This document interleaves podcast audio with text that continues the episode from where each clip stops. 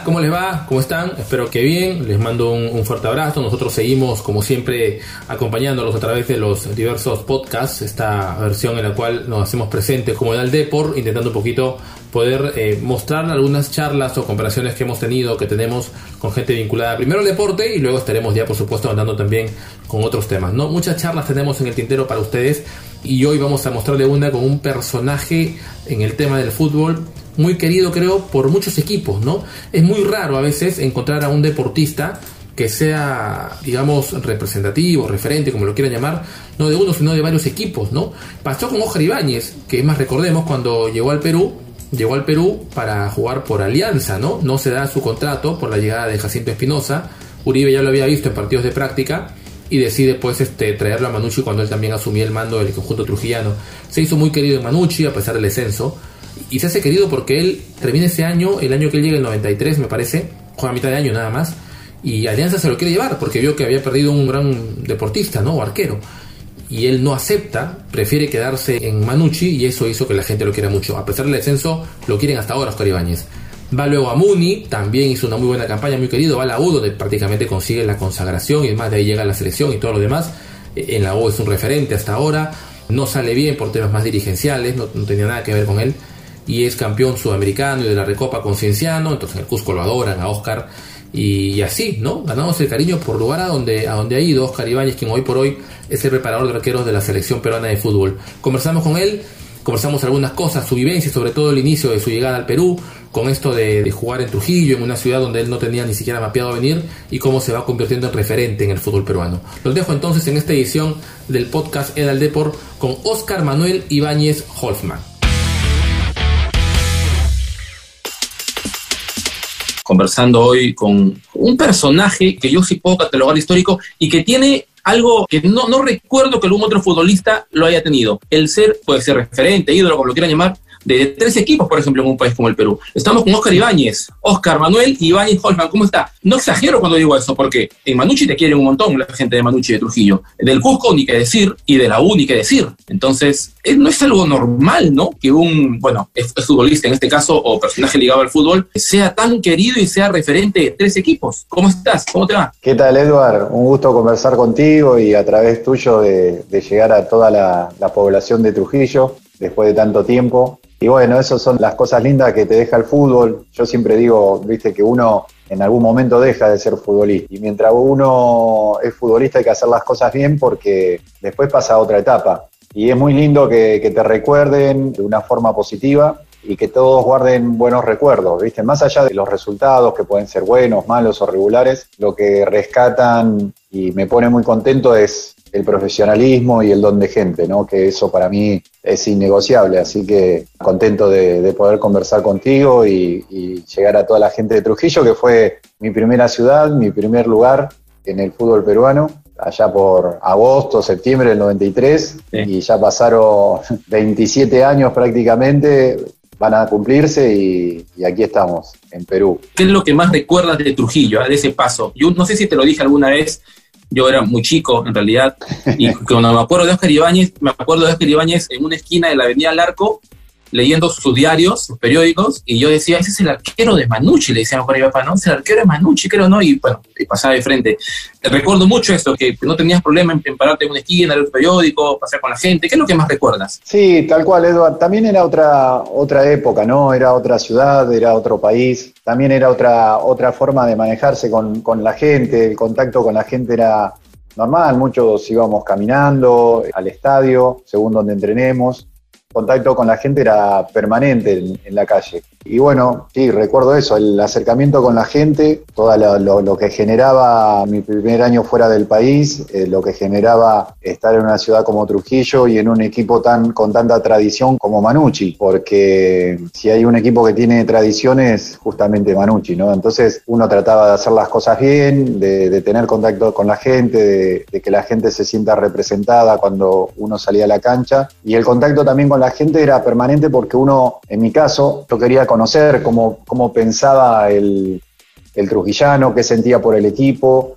Y bueno, esas charlas casuales ayudaban a, también a, la relación, porque a veces, viste, uno ve al futbolista como algo muy, muy lejano, muy, muy allá arriba, y la verdad que futbolista es un ser humano y persona como, como cualquier otro, que tiene la, el don y la suerte de, jugar al fútbol, ¿no? ¿Recuerdas el lugar o la zona donde viviste cuando llegaste? Sí, sí, la primera parte en, Primavera, un lugar, una organización Primavera, un lugar muy, muy tranquilo, mucha calma, y la segunda parte en la organización San Andrés, ya un poco más de ruido, más cerca al, tráfico, pero nada, lugares muy, muy tranquilos, en esa época era todo muy seguro. Yo al principio estuve solo, después ya vino mi familia, mi esposa, mis dos hijos, yo ya tenía mi familia y, nada, y uno siempre busca un lugar donde ellos estén tranquilos y estén a gusto y la verdad que eso a mí me da una tranquilidad enorme. Ahora, en el caso del futbolista que llega a una ciudad, a una provincia, eh, no es mucho de salir al centro de la ciudad, de recorrer la ciudad casi, ¿no? Estuviste, digamos que año y medio casi en Trujillo, o un poco menos. ¿No, no saliste en algún momento a conocer algo que te haya dejado un poco, digamos, impactado, pero que sea tu, tu imagen de Trujillo, más allá del estadio, obviamente? No, yo sí trataba de, como te decía, ¿no? De tener contacto con la gente, de conocer. También era otra ciudad, ¿no, Edward? Eh, no había centros comerciales, había muy pocos lugares o sea, los lugares para, para, conocer eran justamente los turísticos. Así que nada, traté de, conocer todo lo que podía. También nos facilitó a nosotros, cuando me refiero a nosotros, a toda la familia, tener gente como la familia de Juan Caballero, el doctor Peralta, gente, la familia Ganosa, gente que era de ahí, que conocía, que sabía ser amable y a nosotros nos ayudó mucho para conocer lo que era Trujillo, mismo Salomón Paredes, que, este, que tiene años ahí. La verdad que era otra ciudad, mucho más tranquila, con menos tráfico y linda para conocer. El clima también ayudaba. Me acuerdo haber ido a, las playas, a, a Claro, el día libre, por ahí íbamos un ratito, dábamos una vuelta. Bueno, mis hijos eran muy chiquitos también, ¿viste? Entonces eh, uno trataba de salir en, el mejor horario, eh, cuando la temperatura era buena también. Y bueno, la verdad que la pasamos muy bien, muy tranquilo y como te digo, era una ciudad muy distinta a la de ahora, ¿no? Ahora hay mucho, mucho movimiento, muchos centros comerciales, mucho más poblada también. Mucha bocina, hay tráfico por momentos, pero nada, más allá que haya tráfico, y lo debes saber, nada se compara a Lima en el tema del tráfico, así es que Lima es la, la incomparable. Tú lo conoces muy bien, tú, tú, tú notas la diferencia permanentemente cuando vienes acá. Sí, sí. Sí, es cierto, es cierto. ¿Te comunicas con algunos de esos compañeros todavía o, digamos que se ha, se ha perdido esa, esa, comunicación con los que jugaste? No, sí, claro, claro, sí. Bueno, con Juan Zapata, que está viviendo en, Estados Unidos, está haciendo su carrera de entrenador en Trujillo, con Juancito Caballero, con Manuel Ganosa, con Salomón, con Alberto Peralta, que sigue en Manucci, con el doctor Rojitas, con Rojas. Inacabable, Rojitas. Sí, bueno, y con José Solano, ¿te acordás que era el utilero en esa época, que ahora está en España? Sí, mantenemos contacto con algunos más que con otros, pero uno trata de mantener esos contactos. Bueno, Mario Villegas, que, está en Estados Unidos también, Pereira, uno trata de estar en contacto. Y bueno, hoy las redes también te permiten, viste, estar en contacto de una forma distinta. En mi época, cuando yo llegué en el 93, era, no, no, no teníamos todas las redes sociales que hay hoy y que te permiten estar en, en contacto permanente con la gente, con los amigos, ¿no? Sí, es cierto. Ahora, con Salomón, a veces lo hemos conversado contigo, ¿no? La, amistad que nos une con él. Con Salomón estuviste hasta en Muni, creo, ¿no?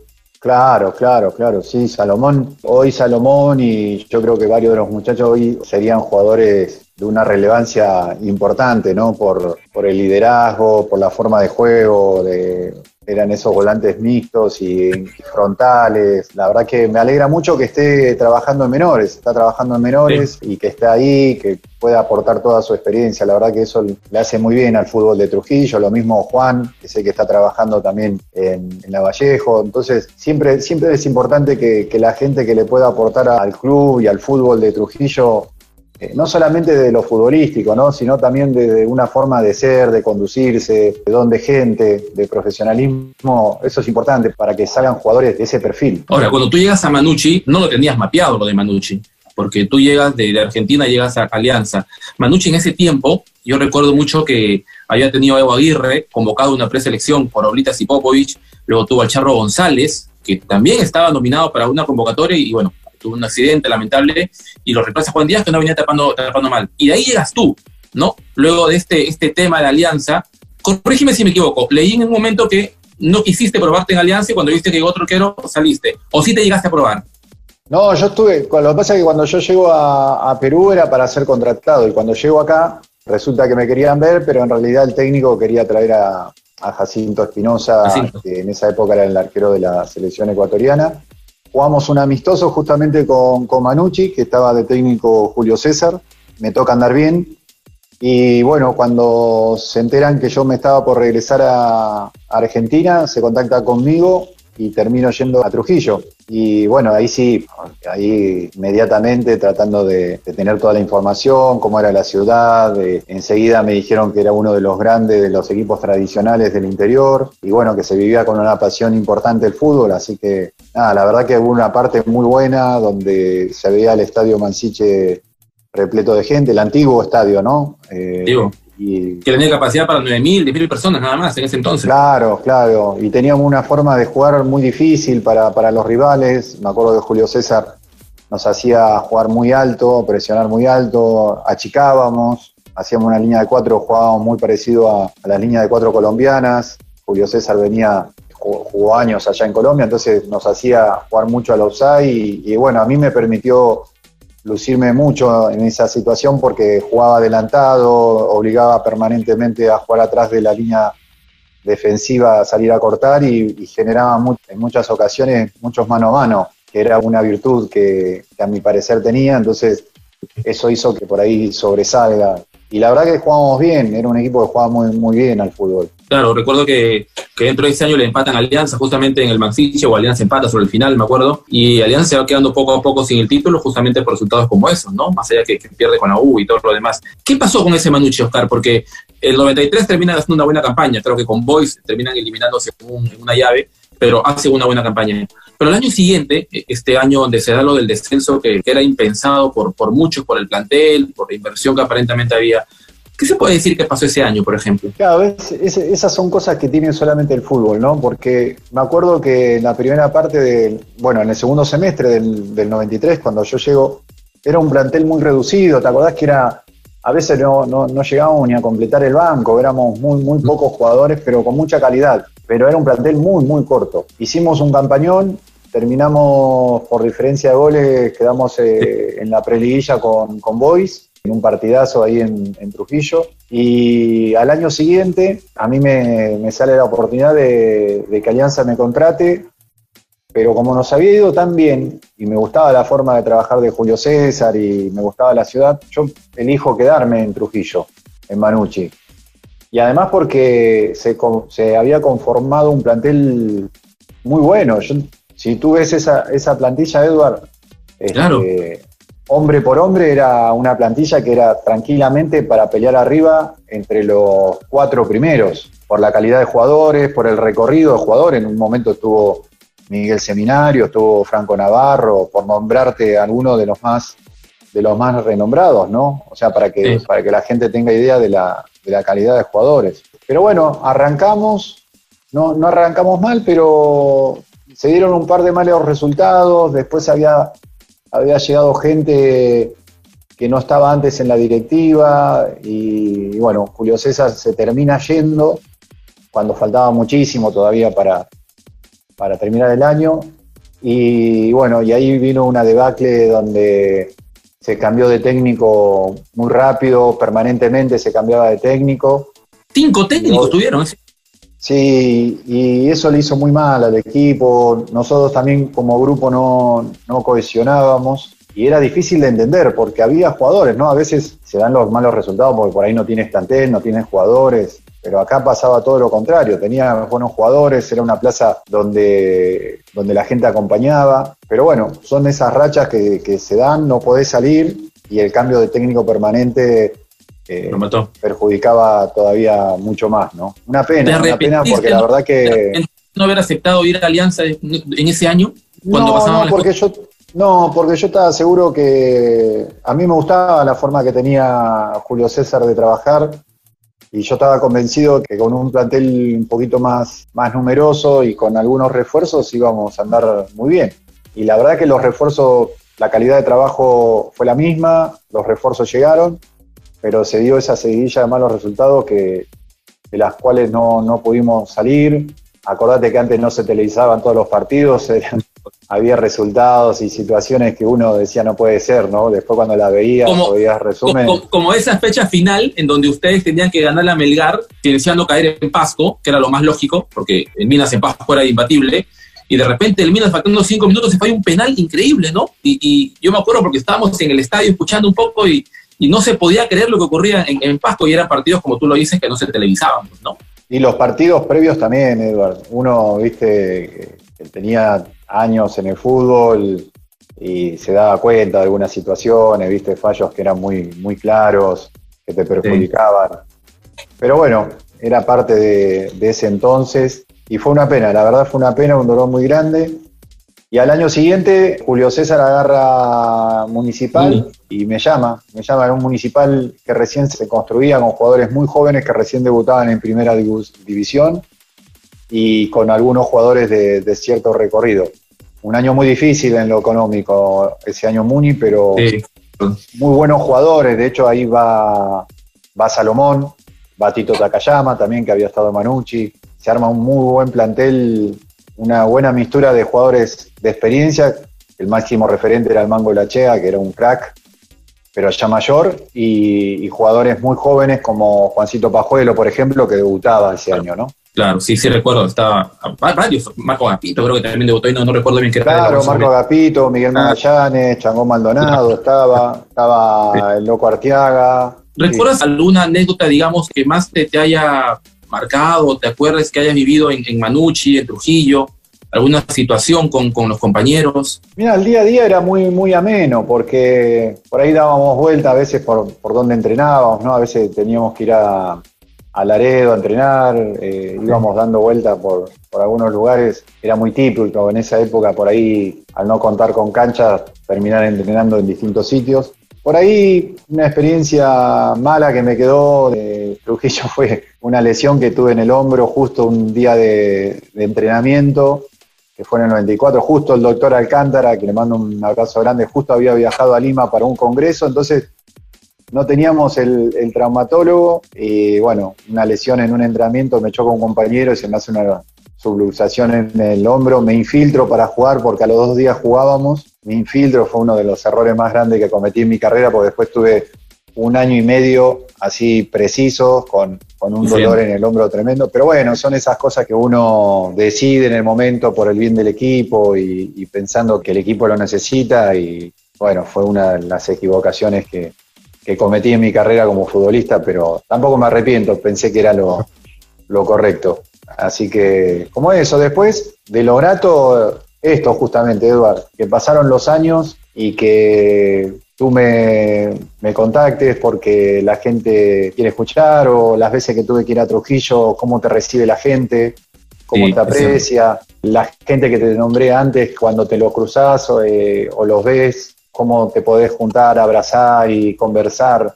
Llegaste como técnico de Cienciano a, pelearle el, ascenso a Manucci y la gente igual te aplaudía y te quería. O sea, esas son las cosas que a veces... Son esas cosas que te dan el fútbol, ¿viste? Justo nos tocó definir la última fecha encima estábamos jugando el campeonato los dos, ¿te acordás? Bueno, cuando fui a Trujillo que empatamos, habíamos empatado el partido, y después en, Cusco, eh, la última fecha, el estadio Garcilaso repleto de gente, y, los dos no estábamos jugando el campeonato. Eh, dependíamos de otro resultado, pero los dos no estábamos jugando campeonato. Y bueno, son esas cosas, ¿no? Eh, eso es lo lindo que te deja el fútbol, ¿viste? Y a mí yo eso le doy mucho valor, porque como te dije al principio de la nota, uno deja de ser futbolista. Entonces, que te aprecien, que te, que te llamen, que te puedas abrazar con, con gente que, que te cruzaste en algún momento en tu carrera, eso para mí es impagable, ¿no? Sí, es cierto. Es cierto, quedan algunos minutos, te, te voy agradeciendo por eso, sé que tienes que seguir con este trabajo con la selección, está fuertísimo, porque si bien es cierto, hay este tema de la pandemia y todo, ustedes se están juntando, se están trabajando ahí con, el profe Ricardo. Estamos yendo todos los días a, la Videna, sí, estamos haciendo seguimiento de jugadores. Entonces estoy promocionando las mascarillas de la federación, de la selección también,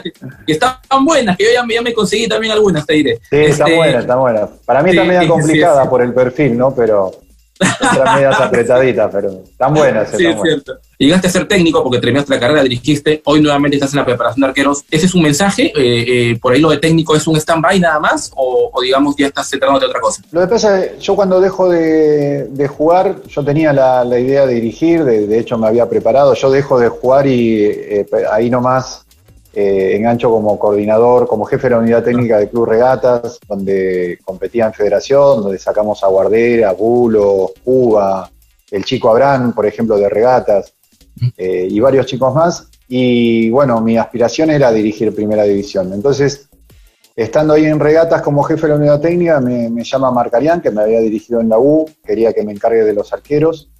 Y para mí era una experiencia importante por, todo lo que significaba Marcarián y la experiencia, que el recorrido que tenía.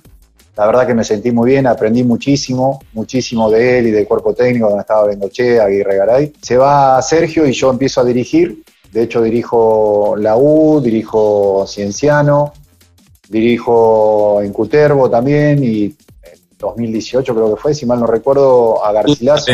Y, bueno, justo cuando estaba esperando que, llegue alguna oportunidad en un equipo, me llama el profe Gareca, con el cual yo me retiré en la U en el 2008. Claro. A los 41 años me retiro con él. Y me preguntó qué quería hacer, le dije que estaba esperando para dirigir, me dijo que estaba la posibilidad de que quería que me encargue de los arqueros. Y la verdad que ni lo dudé, Eduardo, no lo dudé porque sabía de, del profesionalismo y don de persona de, Ricardo, de Santín, de, Bonillo, que yo los conocía de haber trabajado en la U. Mm. Y la verdad que no me arrepiento para nada porque te dan una libertad total en el trabajo, participás mucho, hay mucha integración, tu voz es escuchada, eh, hay mucho debate. Y la verdad que uno se enriquece y crece mucho en este, en este tipo de cuerpo técnico, ¿no? Hay un cuerpo técnico numeroso y la verdad que uno trata de aprender permanentemente, no importa la edad que tenga, uno no deja de aprender si, tiene la apertura que se debe tener cuando te cruzas con esta clase de profesionales, ¿no? Sí, es cierto. Yo no, te voy a preguntar el tema de la selección de porque sé que, además está ya hablando Juan Carlos y yo espero que nuestro gran amigo Nico me, me dé ese nexo para poder hablar con Juan Carlos. Pero tengo dos preguntas para cerrar. La primera, hablaste de la U, la U está de aniversario. ¿Qué decir de ese significado que tiene la U para ti? Y Edo, yo, yo estuve ocho temporadas en la U. Nunca pensé irme, de cuando ya estaba en la séptima temporada, me tuve que ir y bueno, pasé unos años maravillosos en, Cusco con, con, Cienciano, donde pudimos ganar la Sudamericana, la Recopa. Y vuelvo en el 2008 a retirarme y la verdad que pasé ocho años muy, muy intensos, donde pudimos ganar el tricampeonato. Y la verdad que es difícil eh, el momento que tiene hoy la U, ¿no? Y que, es repetitivo en los últimos años. Yo acordate que yo estuve, eh, viví mucho, muchos años con Campomar lleno de, familias los fines de semana, eh, Lolo Fernández con el campeonato de socios, donde había mucha integración entre las familias, entre los trabajadores y los socios, y hoy eso ya no, existe. Entonces es un momento eh, difícil para el club, que se ve muy complicado que pueda salir pero me quedo con lo otro, ¿no? Con, los momentos lindos del club. Así que justamente mañana es el, aniversario, así que esperemos que, en un futuro cercano encuentre nuevamente a, una, a un club, a un club, que, que realmente lo que necesita hacer. La última, que es más curiosidad mía, te lo diré, ¿eh? que me la tengo aquí hace años y te la tengo que preguntar. Le tapas un penal a Chilaver jugando por la selección en eliminatorias comenzando. Creo que no sé si es el único de los pocos que le pudieron tapar un penal a Chilaver. Y se enojó contigo, ¿no? Porque luego te dijo algo en la vuelta. Eh, es algo que yo siempre me he preguntado. ¿Por qué se enojó? No sé, la verdad que no, porque yo, yo no soy de ni de sobrar ni, ni de sacar en cara nada. Así que bueno, sí, a la vuelta, a la vuelta se enojó, pero nada, para mí ese fue un penal especial porque era mi primer partido de eliminatoria porque si te das cuenta lo tapo con la, con la pierna y, abajo del short se ve unas musleras. Yo tenía, venía de una serie de desgarros eh, importantes, entonces eh, para mí fue muy, muy especial por todo eso y porque, bueno, y ganamos, ¿no? Que era lo importante y el Estadio Nacional repleto de gente. la verdad que fue una, linda experiencia. Sí, yo hasta ahora me pregunto por qué se enojó en Paraguay, te, te hizo el gol de penal y de ahí gesticuló y tú siempre tranquilo. Algún día le voy a preguntar, decía Oscar, ¿qué, ¿qué pasó? ¿Qué le dijo a, a Chilaver en Paraguay para que fuera tanto? No, encima perdimos, ese día perdimos feo. Después tuve la posibilidad de volver a Paraguay y taparle un penal también a, Enciso, partido que con, con Autori como entrenador. Sí, sí, lindo recuerdo que ojalá algún día podamos conversar. No te quiero quitar más tiempo, sé que tienes que ver eh, ahorita el tema del trabajo de la selección. Yo, yo te agradezco mucho por estos minutos. Te mando un fuerte abrazo y ojalá nos podamos encontrar nuevamente en una cancha como en otras oportunidades, Oscar. Oh, Eduard, un abrazo grande a ti, gracias por la oportunidad de llegar a toda la gente de Trujillo. Un abrazo grande a Ricardo también, que nos conocimos hace tantos años, y a toda la gente que en algún momento hizo muy agradable mi estadía en, en Trujillo.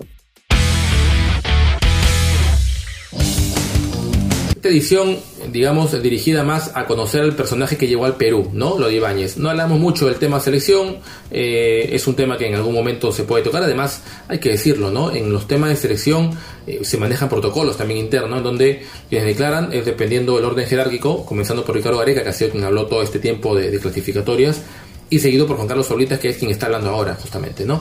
Pero igual queríamos conocer un poco la vivencia de Oscar Ibáñez en su llegada al Perú, cómo, cómo él referenció a la, ciudad, a Trujillo en primer lugar, que fue la que le abrió las puertas en el Perú, más allá de que su, llegada fue alianza, eh, conversar un poco con él de, de, esa etapa ¿no? de su vida, digamos, en, en, nuestro, en nuestro país, cómo él prácticamente logra hacer su carrera de futbolista aquí y hoy por hoy se mantiene, porque, como le decía hace un momento, dejó un poco la dirección técnica para regresar a lo que comenzó, que era la preparación de arqueros, y es donde se mantiene por ahora el buen Oscar Ibáñez, ¿no? Recordando con él entonces en esta edición de el podcast Edal Depor, yo les mando un fuerte abrazo, soy Eduardo Alba, ya saben, nos pueden seguir por las redes sociales, estamos en Facebook como Edal Depor, estamos en canal YouTube también con Edal Depor, estamos en, Instagram como Eduardo Alba 08, lo mismo que también en nuestro Twitter. Les mando un fuerte abrazo, nos reencontramos la próxima semana con otro episodio más. Chao.